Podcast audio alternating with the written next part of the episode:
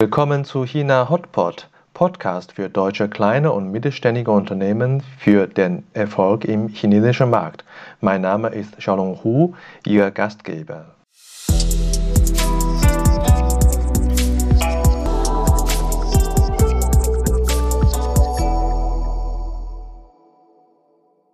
Hallo, willkommen zu China Hotpot. Heute Episode 41. Dr. Wolfgang Wagner, Vice GM MHP a Porsche Company. Nach seiner Karriere als promovierter Chemiker hat Wolfgang entschieden zu wechseln.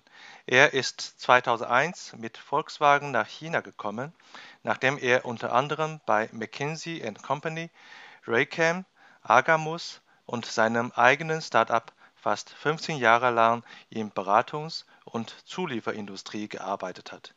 Er war nach der Pensionierung bei Volkswagen für Firmen und Organisationen wie VDA, Staufen, TÜV Saarland und MHP als China-Manager tätig, um den Markt zu erschließen und auszubauen. Er erklärt uns, welche Fehler zu vermeiden sind wenn man als deutsche Managementberatung den chinesischen Markt bearbeitet. Hallo Wolfgang, ich freue mich sehr, dich hier wieder zu, äh, zu treffen. Shalom, hallo, wir kennen uns schon lange und auch Grüß Gott an alle, die hier zuhören. Super. Wir wollen heute über deine China-Erfahrung sprechen, speziell äh, in der Beratung.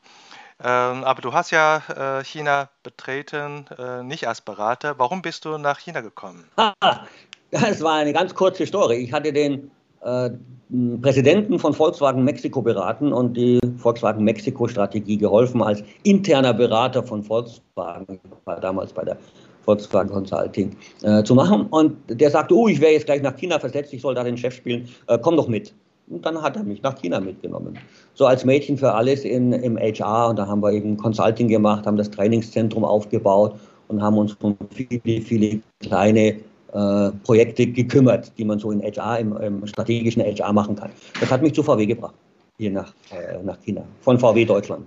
Und das war 2001? 2001 äh, die ersten Projekte und dann bin ich übergesiedelt 2002 und äh, im Endeffekt dann 2008 bei VW äh, in die passive Altersteilung gegangen und ähm, habe dann als letztes Projekt noch bei VW von 2005 ab den Verband der deutschen Autoindustrie in China, die, äh, deren Organisation, aufgebaut und geleitet. Ja, als du nach China äh, gekommen bist, 2001, äh, welche Aha-Effekte hast du äh, gehabt? Ich meine, du warst äh, überall auf der Welt unterwegs, unter anderem in den USA und in anderen Ländern. Ähm, ja. Mich würde interessieren, was war für dich sozusagen was, äh, was Besonderes an China? Gut, da, damals China 2001 war natürlich schon sehr, äh, noch, noch, noch sehr weit zurück. Äh, was mich damals aber eben schon fasziniert hat und das im, im Gegensatz zu Japan, ich war ja in Japan äh, vier Jahre lang gewesen und, und für eine Chemiefirma und, und war sehr zufrieden mit dem, was, ich, was da in Japan passiert war und was, was mir da passiert war. Aber äh, das, das Erste, was ich hier in, in China so gut fand, war diese positive Einstellung der Leute, der jungen Leute die positive Einstellung der jungen Leute, alles geht aufwärts, es kann nur aufwärts gehen, das war natürlich äh, sehr, sehr erfrischend. Ich glaube, das passt äh, dir persönlich sehr gut, äh, diese positive Einstellung und einfach auch immer junge Einstellung, das passt wunderbar. Ja. Super. Wir wollen heute über deine Erfahrung im chinesischen Markt in der Beratung sprechen.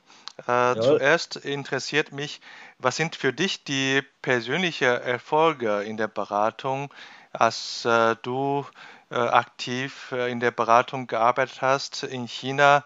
Äh, was waren für dich die persönlichen Erfolge?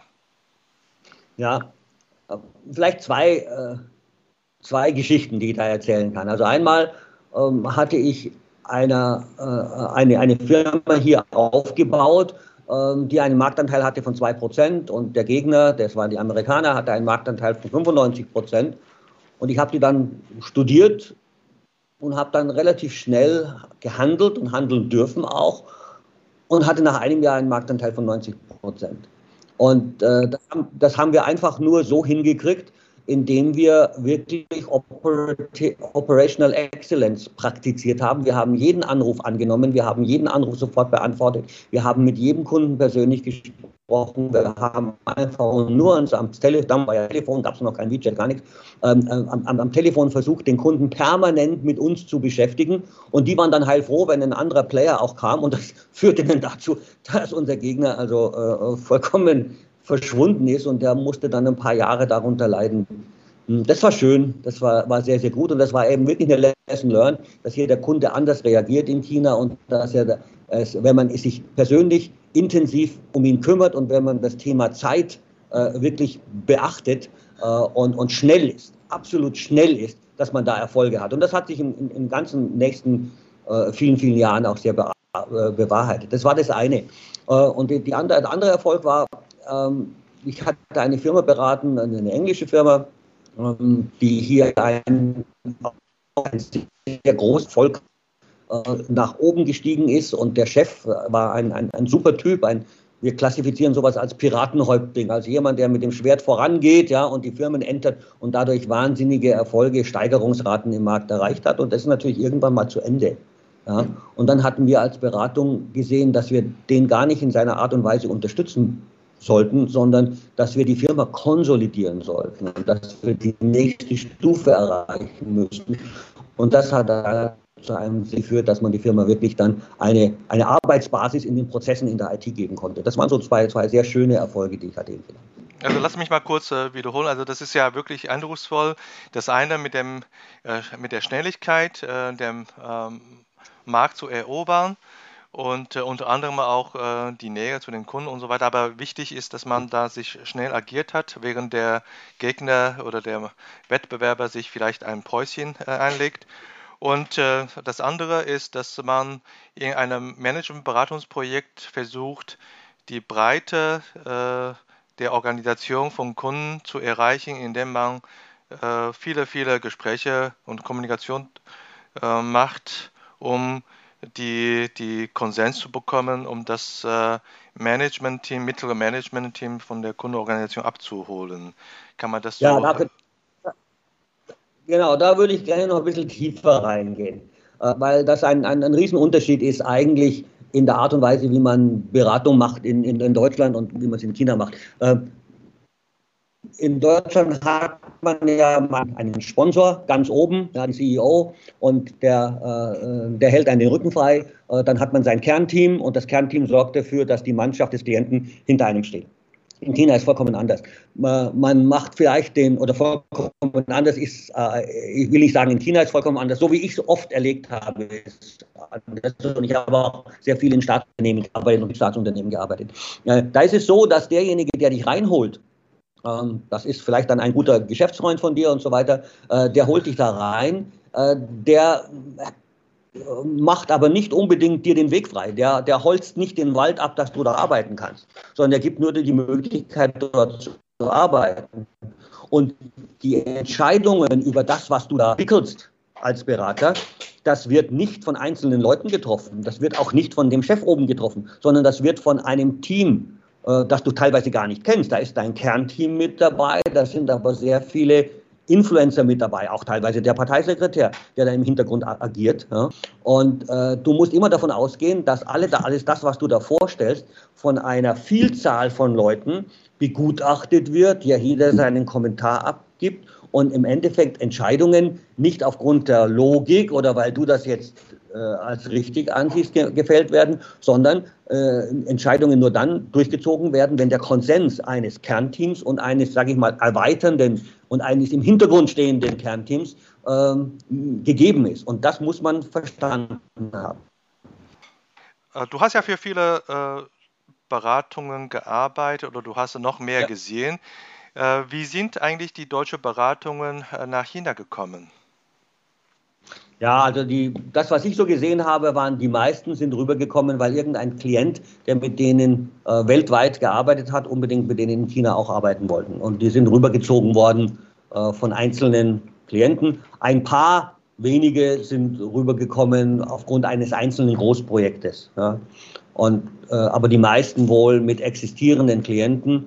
Und das spiegelt sich ja auch in der, sagen wir mal, in der Klientel der ausländischen Beratungen wieder, die hauptsächlich mit, mit Joint Venturen oder mit ausländischen Unternehmen hier arbeiten, relativ wenig mit rein chinesischen Unternehmen. Mit einer großen Ausnahme, das ist McKinsey. Oder vielleicht einige Spezialberatungen. Ja, verstehe. Und äh, das äh, deckt auch äh, mit ähm, meiner eigenen Beobachtung oder Erfahrung. Äh, was ist äh, deiner Meinung nach äh, anders in China das Beratungsgeschäft zu betreiben, wenn man beispielsweise einen großen Kunden gefolgt hat, nach China zu kommen und dann aus einem Großprojekt kriegt man mehrere Großprojekte ähm, mhm. äh, was ist da so zu, zum Beispiel in dem Geschäftsmodell Preis äh, oder äh, Service äh, noch anders als äh, in Deutschland?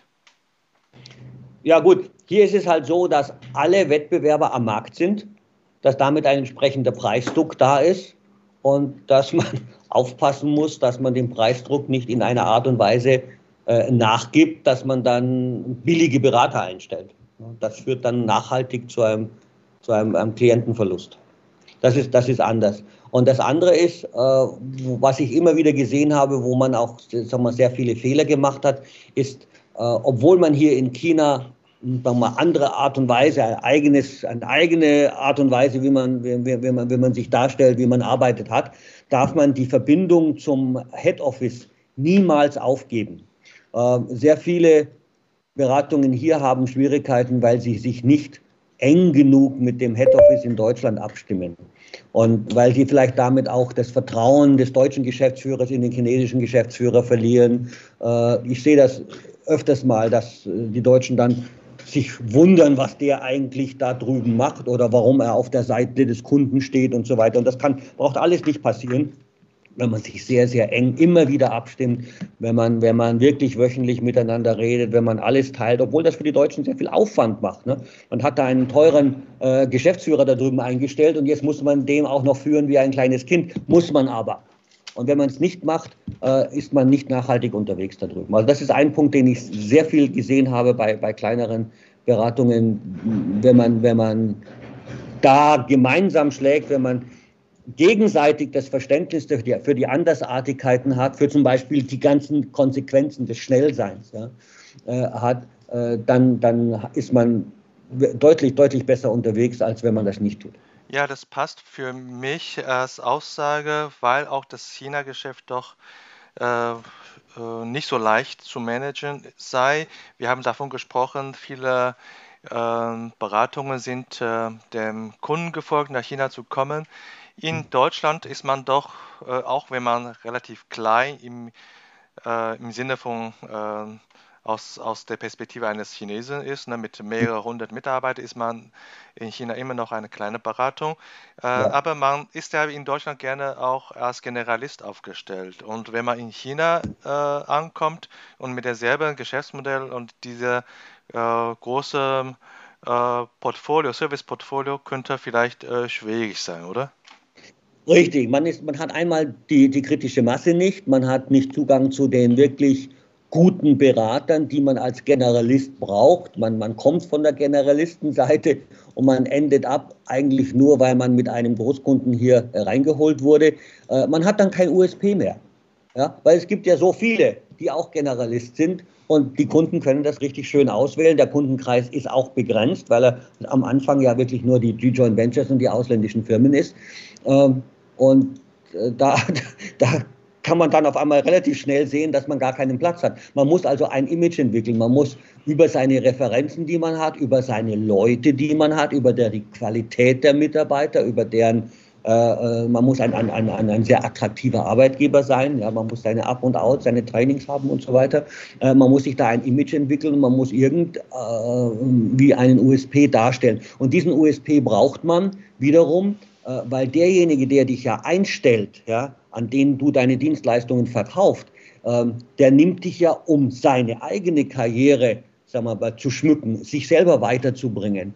Ja, und der nimmt, nicht nirgend, nirgend, der nimmt nicht irgendeinen Ex-Berater, der alles kann und alles gut kann und den keiner kennt, sondern der will schon was ganz Besonderes haben. Der will seinen Leuten zeigen, dass er den besten, den, den allerbesten Berater genommen hat, weil, weil, weil, weil. Und dieses weil, weil, weil, das muss man immer wieder zeigen können. Also man muss seine eigene Spezifität äh, darstellen, sein USP darstellen können. Man muss kantig im Image sein. Das ist natürlich äh, leicht gesagt als gemacht. Ich kann gut vorstellen, gerade bei so bei einem Kunden, wenn man erfolgreich äh, das Vertrauen eines Kunden genießt und wenn der Kunde auch groß ist, dass man doch unterschiedliche Anfragen innerhalb von der Organisation äh, bekommt. Und da muss man gegebenenfalls auch sich wagen, Nein zu sagen, oder? Ja, also unheimlich wichtig ist es, dass man versteht, wie man, welches Image man aufbauen will, wie man sein Image aufbaut und dass man wirklich auch äh, den Druck, sagen wir mal, des Head Offices jetzt immer wieder mehr Revenue, mehr Revenue, mehr Revenue zu machen, mal widerstehen kann und auch wirklich den Mut hat, mit seinen Bossen in Deutschland äh, darüber zu reden, dass man unter Umständen für eine gewisse Zeit andere KPIs braucht. Man muss gewisse Dinge nicht machen, weil man äh, sonst ein, ein Adler auf dem Hühnerhof ist. Ne? Mhm. Ich denke, das ist passt wieder zu der Aussage, was du vorhin gemacht hast. Äh, man muss äh, wirklich eng und äh, häufig die Kommunikation mit der Head Office suchen. Ja, ganz, ganz, ganz wichtig. Und man muss, man muss auch wissen, wann man reingeht, man muss auch wissen, wann man rausgeht. Ja, ich habe das also mehr, ich mache das persönlich eigentlich immer wieder. Ich weiß genau, äh, wann, ich, wann ich irgendwo rausgehen muss und wann ich wieder reingehe. Und das hat sich also äh, das hat sich ganz gut angelassen. Ich bin immer noch im Geschäft, obwohl ich über 70 bin. So, äh, zu viel des Eigenlobs. Aber, aber, aber es ist wirklich so, äh, man muss wissen, was man macht und was man nicht macht und man muss manchmal auf Wachstum verzichten und mehr auf, auf Profitalität setzen und man muss auf Imageaufbau setzen und man muss auch da seine KPIs eben finden, die man den, den Deutschen gegenüber erzählt. McKinsey macht das ganz hervorragend, dass sie eben ein, ein äh, sagen wir, ein Modell hat zur Entwicklung der einzelnen Berater, ein ganz hervorragender, typischer Arbeitgeber in der Top-Management-Beratung ist. Und andere Beratungen sind zu klein, um das zu machen. Und da kommt halt eben, was, was man ja öfters mal sieht, diese Glass-Ceiling her. Die können dann über eine Größe, über 20 oder 30 Leute nicht hinauswachsen. Und wenn sie zufällig mit dem gleichen Geschäftsmodell, mit dem sie auf 30 gewachsen sind, auf 100 wachsen, äh, fallen sie auf einmal zusammen. Auf dieser Glass-Ceiling-Thema äh, würde ich nochmal später drauf kommen. Das finde ich auch super spannend. Ähm, vorher würde ich gerne nochmal über die äh, äh, chinesische Klienten äh, sprechen, ja. weil die äh, meisten deutsche Unternehmen oder Beratungsunternehmen, die nach China kommen, äh, über natürlich über ihre deutsche Kunden, ist es klar, aber haben alle ihre Ziele auch chinesische äh, Kunden ja. zu, zu bekommen in der Zukunft. Und McKinsey hat das schon äh, in der Breite getan, hast du gesagt. Und die meisten äh, äh, deutsche Beratungen fangen jetzt an oder haben ihr erst, erste Erfahrungen hinter sich, mit chinesischen Staatsunternehmen, Privatunternehmen äh, zu arbeiten. Ja. Ähm, ich denke aber, das ist ein ganz anderes Klientel. Und ähm, kannst du da auch deine eigene Erfahrung mit uns teilen? Ja. Zwei Punkte hätte ich da gerne geteilt. Und zwar das eine sind die Entscheidungsstrukturen, die anders sind, als man am Anfang erwartet. Ja, Entscheidungen werden nicht von dem großen Meister, von dem großen Mao Zedong getroffen. Äh, Entscheidungen werden nicht von dem CEO oder Chairman getroffen, der dich da reingeholt hat. Die Entscheidungen, was du wirklich im Projekt durchsetzen kannst nachher, werden getroffen von Leuten, die du teilweise nicht siehst.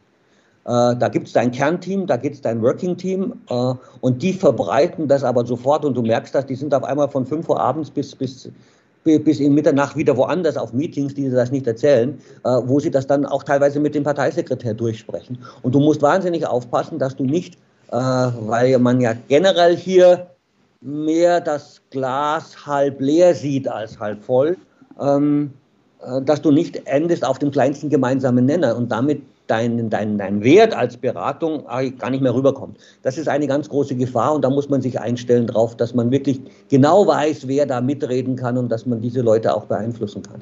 Punkt eins. Ja. Und der Punkt zwei ist äh, das Thema chinesische Sprache. Ähm, wenn man eben mit chinesischen oder großen chinesischen Firmen arbeitet, muss man alles auf Chinesisch übersetzen. Entwickelt werden wahrscheinlich meistens die Beratungsprodukte auf, auf Englisch, weil der, der Führer ein englischer äh, Consultant oder englisch sprechender Consultant ist. Äh, und das kostet einmal Zeit. Ja? Ähm, Und das kostet Geld, weil man eben mehr Berater einsetzen muss als sein chinesischer Konkurrent. Und die auch noch, vielleicht auch noch teurer sind, weil sie Englisch und Chinesisch können. Und dass das Chinesisch, was die abliefern, saumäßig ist.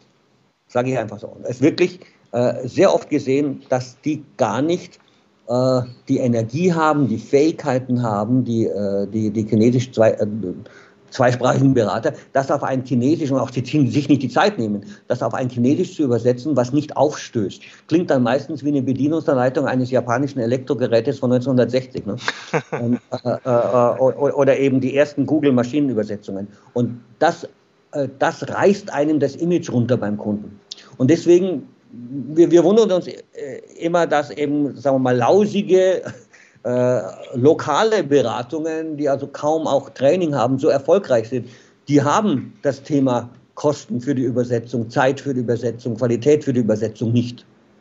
Da muss Verstehe. man aufpassen, was man, weil man sich aufstellt. McKinsey hat das Problem nicht, die, die machen dann alles in, in, in Chinesisch. Äh, aber, aber ähm, oder, oder sind eben entsprechend gut ne, äh, ja. in, in der Übersetzung. Aber das ist ein Thema, was viele Leute in ihrem Wachstum dann letztlich bremst. Ja, danke für deine zwei Punkte. Und ich denke, Punkt zwei mit der äh, chinesischen Sprache ist verständlich, ist einfacher verständlich. Und mhm. der erste Punkt ist doch ein bisschen äh, komplizierter. Äh, lass ja. mich vielleicht mal mit meinem Wort mal erklären. Du sagst im Grunde genommen, die Entscheidungsstruktur eines äh, chinesischen Staatsunternehmens ist doch nicht so, wie man es von außen betrachtet, sehr ja. zentralistisch, äh, mhm. top-down äh, sondern eher äh, kon auf Konsens basiert, quasi äh, demokratisch, ja. wenn man das, das Wort ein bisschen missbraucht.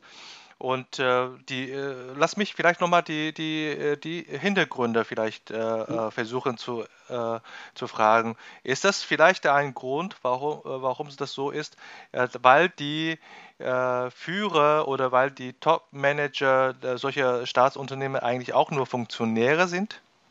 Ja, die sind nur Funktionäre, deren Ziel ist eigentlich die nächste Karrierestufe. Sie sind äh, fünf Jahre im, im äh, Unternehmen und dann machen sie etwas anderes und das muss nicht unbedingt ein Industriejob sein, das kann auch irgendwo ein Regierungsjob sein. Äh, die haben ganz andere Horizonte ja, und ganz, äh, sehen sich auch ganz an, in einer ganz anderen Funktion. Die werden auch nie irgendwo Geld investieren, wo sie später äh, die, die Früchte nicht selber kassieren können. Äh, das, das ist äh, sehr, sehr schwierig äh, bei, bei den Leuten zu erreichen. Und die sind sehr darauf aus, dass nirgends an ihnen Kritik geübt wird, die dann in der Beurteilung für den nächsten Karriereschritt negativ sein kann. Mhm. Deswegen, die sichern die sich immer sehr, sehr gerne ab. Und auf der anderen Seite haben wir ja auch ein, das Vier-Augen-Prinzip in China. Wir haben ja sehr äh, überall die, die Parteileute sitzen, genauso wie in Deutschland die Gewerkschaftsleute, die man ja nicht unterschätzen darf, die, die sehr intelligent sind, die sehr mächtig sind, die sehr viel wissen, die teilweise schlauer sind als die Manager. Mhm. Ja, cool. Wir haben äh, schon über viele mögliche Fehler gesprochen, äh, über dass man sich zu breit aufgestellt hat äh, bei den westlichen Kunden. Wir mhm. haben darüber gesprochen, dass man zu äh, wenig äh, mit Headquarter austauscht. Wir haben ja. darüber gesprochen, dass äh, die Entscheidungsstruktur in China doch anders ist, dass man da nicht äh, das gleiche Muster nutzt. Und jetzt wollen wir doch über das Thema Glass Seeding sprechen. Also heißt es mit meinen Worten, äh, ich habe beobachtet viele äh, deutsche Beratungen oder äh, Beratungen europäischer Stammung, Abstammung, die sind in China erfolgreich oder weniger erfolgreich beim Starten und dann hängen sie bei 10 oder manche vielleicht bei 20 Berater und dann kommen sie wieder von da wieder runter auf nur 10 oder noch weniger. Manche verschwinden nach ein paar Jahren wieder aus dem chinesischen Markt. die Glasdecke, wie kommt das? Also einmal hängt es damit zusammen, dass man sich über Großaufträge äh, hochhangelt und die fallen halt irgendwann mal zusammen. Ein Großauftrag dauert drei Jahre und dann ist er vorbei. Dann ist der Kunde auch müde. Und das habe ich bei einigen gesehen, ne, dass man eben Großaufträge, sage ich mal, einen Mercedes-Auftrag oder so, ne, dass man einen Großauftrag dann verliert, dass da kein Nachfolger mehr da ist. Und, und in der Beratung ist einfach so, dass der Klient einfach mal müde ist. Und dann ist man zu, hat man zu wenig viele Leute und muss die Leute entlassen. Das, das äh, passiert sehr oft. Aber es gibt auch noch andere Gründe. Ähm, was ich beobachtet habe, dass sehr viele Unternehmen diese Glass Ceiling zum Opfer gefallen sind, äh, zu wenig ähm, das Thema Ausbildung der Berater, Beraterhierarchie, Entwicklung, Up-or-Out-System und so weiter pflegen. die sind zwar manchmal wahnsinnig gut, äh, um äh, ein Team zusammenzuschweißen, um mit denen zum Trinken zu gehen, zum Fahrradfahren zu gehen und so weiter.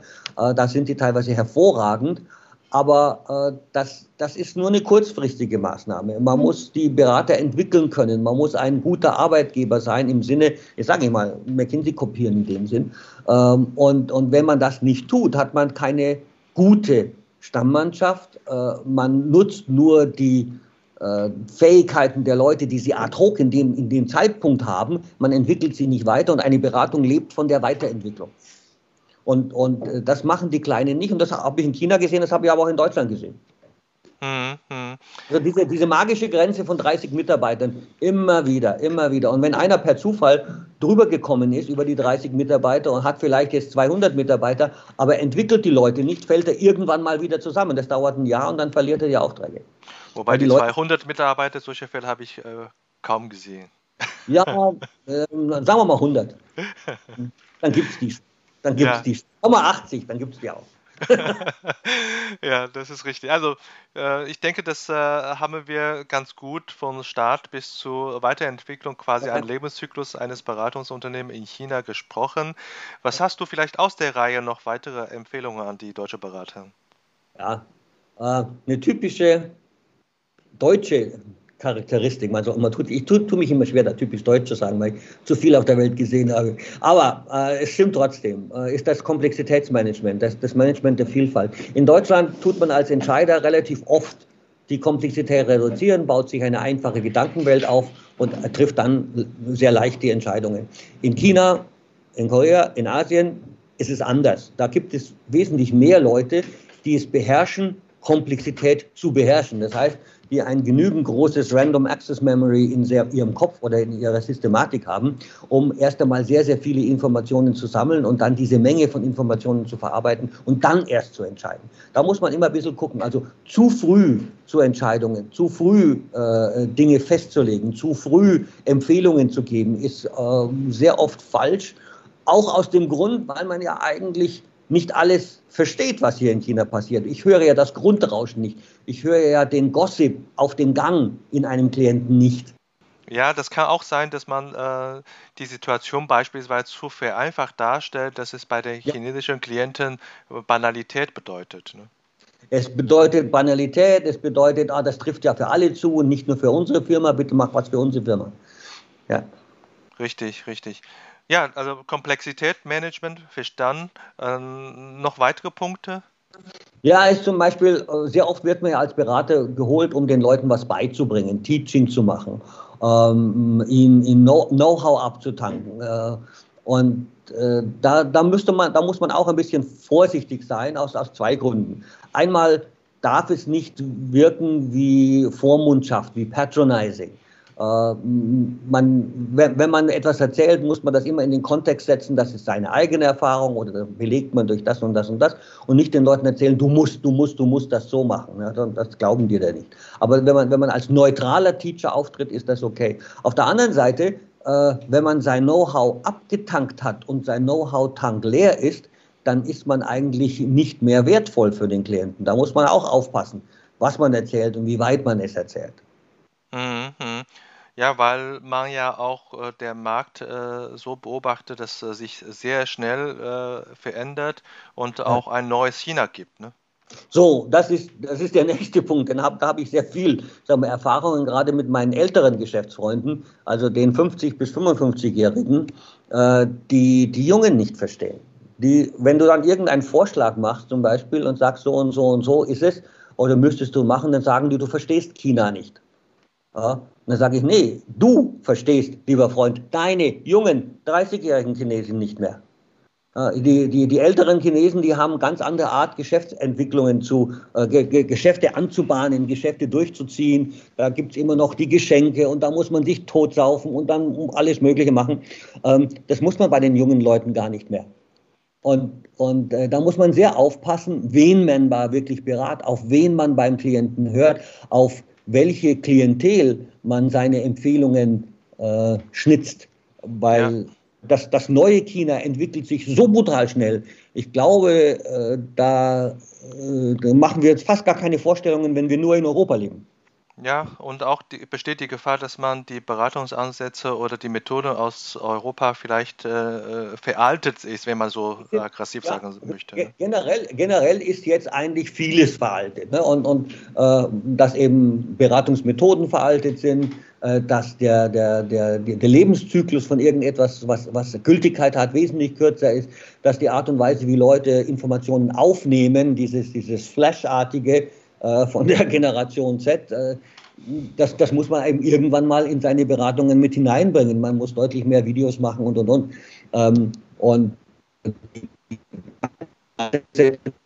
muss man immer wieder, immer wieder in Frage stellen. Und vor allem auch, äh, dass man die Methode aus einem Markt holt, der gar nicht so groß ist. Ne? Richtig, richtig, richtig. Und gar nicht so vielfältig ist der, also von der Größe und eben von der, von der Diversität, von der Komplexität ein relativ simpler Markt ist. Und hier ist es, ist es vollkommen anders. Wir haben eben zusätzlich vielleicht auch noch äh, das Thema Größe. Ne? Hier, hier funktionieren Dinge äh, nur deswegen, ähm, weil die Größe des Marktes, diese 1,4 Millionen Kunden da ist, während in anderen Ländern sowas überhaupt nicht funktioniert. Ich kann mir nicht vorstellen, dass in Österreich ein, ein Fahrradverleihmodell wie in China mit Millionen von Fahrrädern äh, funktionieren könnte äh, betriebswirtschaftlich. In China äh, hat es scheinbar funktioniert. Es gab zwar ein paar Dropouts, aber man sieht diese Riesenmengen von Leihfahrrädern immer noch und die sind sportbillig und es geht, weil eben die Größe da ist und weil eben ein Geschäftsmodell dahinter steht, was das aufgrund der Größe von China äh, trägt. In anderen Ländern gibt es es gar nicht. Da wäre das hasardös. Ja, also ich denke, das sind dann sehr wertvolle äh, Empfehlungen und ähm, äh, wenn man so viele Geschäfte macht, hat man da auch äh, viele Freunde oder wie ist das äh, bei dir der Fall? Äh, in China gibt es ein Wort, das heißt Guanxi, das heißt Beziehungen. Ja? Und ähm, ich, ich, pflege diese Beziehungen extrem. Ja? Also ich bringe niemals Brücken, auch wenn ich mit einem streite. Ich habe, habe ein paar äh, Geschäftspartner, die, die hasse ich, ja, die hassen mich auch. Aber ich, äh, aber ich, ich äh, pflege immer noch die Verbindung in irgendeiner Art und Weise und über die Social Media geht es ja, äh, sehr, äh, sehr klar. Also Verbindungen pflegen ist enorm wichtig, persönliche Verbindungen pflegen, eben sein Personal Branding äh, damit unterzubringen, ist enorm wichtig. Aber es ist auch wichtig, den Status eines Freundes, eines Geschäftsfreundes gut zu verstehen. Ähm, Freundschaften als solches sind eigentlich sehr selten, so tiefe Freundschaften. Ne? Und das ist in ganz Asien schon mal so. Ähm, aber, aber es gibt sie natürlich und äh, die sind wichtig. Und wenn man mal einen Geschäftsfreund hat, äh, mit dem man arbeitet und der einen vielleicht auch bezahlt für irgendwelche Sachen, muss man immer darauf aufpassen, oder sollte man immer darauf aufpassen, was wichtig ist. Ist das Geschäft und der kurzfristige Einkommen wichtig oder ist es das Halten der Freundschaft über Jahre wichtig? Und ich habe teilweise auf Geschäfte verzichtet oder gewisse Jobs nicht angenommen, weil mir es wichtiger war, den Menschen als Freund zu behalten. Und das hat sich immer wieder bewahrheitet. Ich habe deswegen auch äh, über die, jetzt bin ich fast 20 Jahre in China, schon ein relativ solides in der Automobilindustrie, äh, relativ solides äh, Netzwerk von Leuten, auf die ich immer wieder zurückgreifen kann, die ich immer wieder anrufen kann. Ähm, und, und mir teilweise erkauft, dass ich eben einige Dinge nicht mache für sie.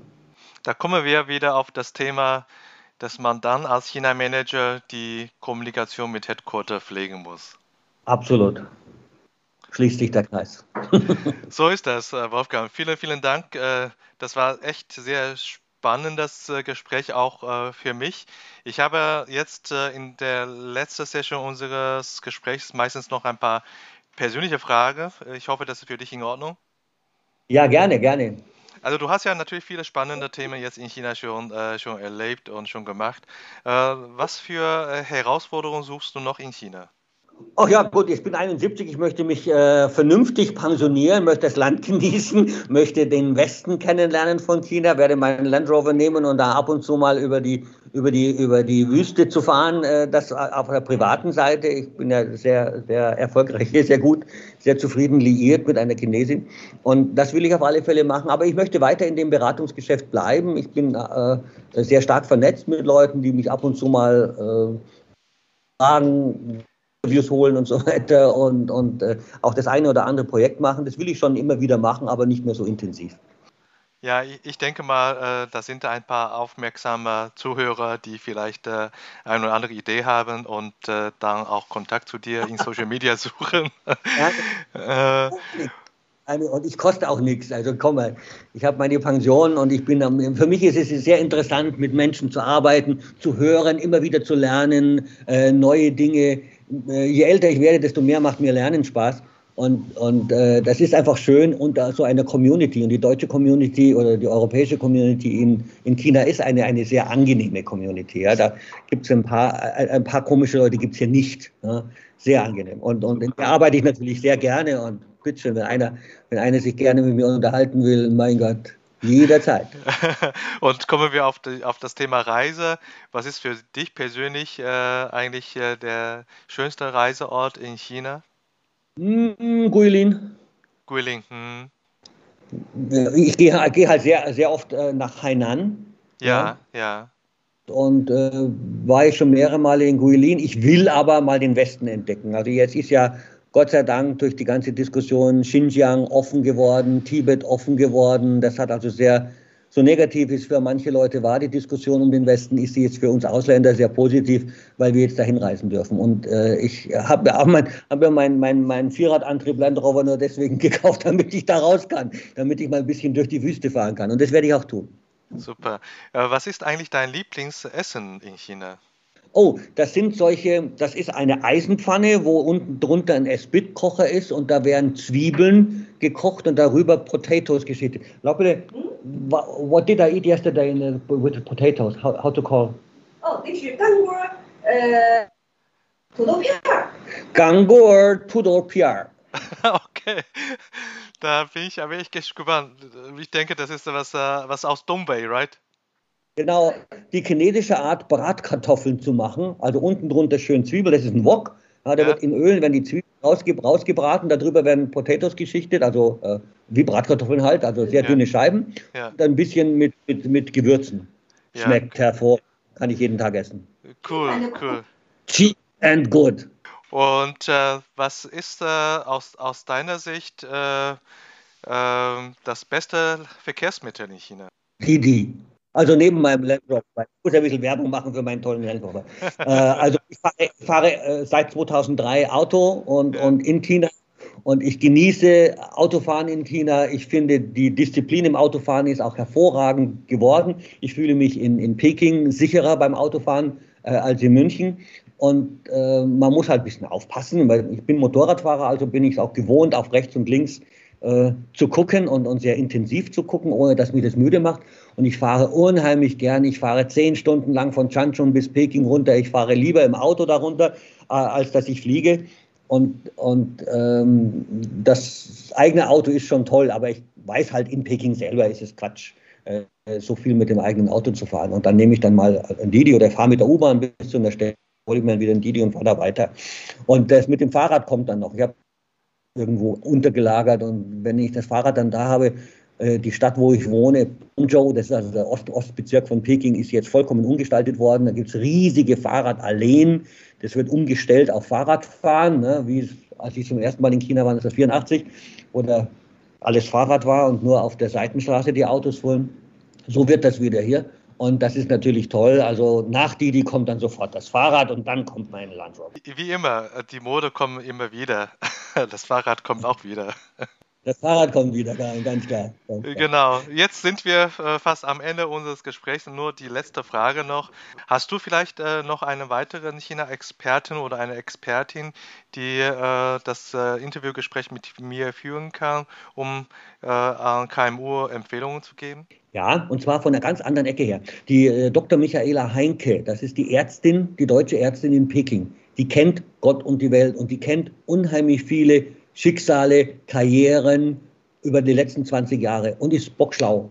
Und äh, also sehr schlau, ist sehr, sehr schlau und sehr intelligent und kennt wirklich viel. Das wäre ein sehr wertvoller Gesprächspartner für euch einmal. Die ist gerade in der Quarantäne in Peking, kommt am 25. wieder raus. Die ist wirklich wirklich, wirklich sehr zu empfehlen, weil sie einfach mal das ganze Thema von einer ganz anderen Warte beleuchten kann. Das ist eine sehr gute Idee. Ich äh, bedanke mich äh, für deine Zeit und für deine Idee und äh, für den letzten Tipp. und äh, wünsche dir natürlich äh, alles Gute in Tongzhou und äh, hoffentlich sehen wir uns bald wieder. Ja, Xiaolong, dir auch alles Gute. Dein Ansatz ist ja ganz hervorragend, wird auch sehr cool abgefahren, nicht zu energiegeladen, aber doch mit einer Nachhaltigkeit. Das finde ich sehr bewundernswert. Da wünsche ich dir sehr viel Glück und bitte halte diesen China Hotpot aufrecht und was immer sich daraus entwickelt. Meine Unterstützung hast du immer. Alles klar, danke dir. Bis dann. Tschüss. Ciao. Servus. Das war unsere heutige Episode. Ich bin Xiaolong Hu, Ihr China-Coach für Ihren Geschäftserfolg.